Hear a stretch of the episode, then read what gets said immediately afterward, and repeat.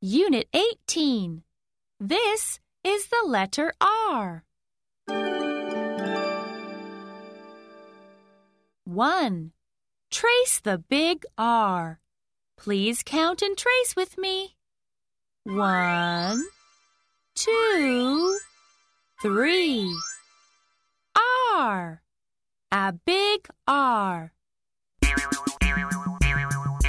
R is for rabbit.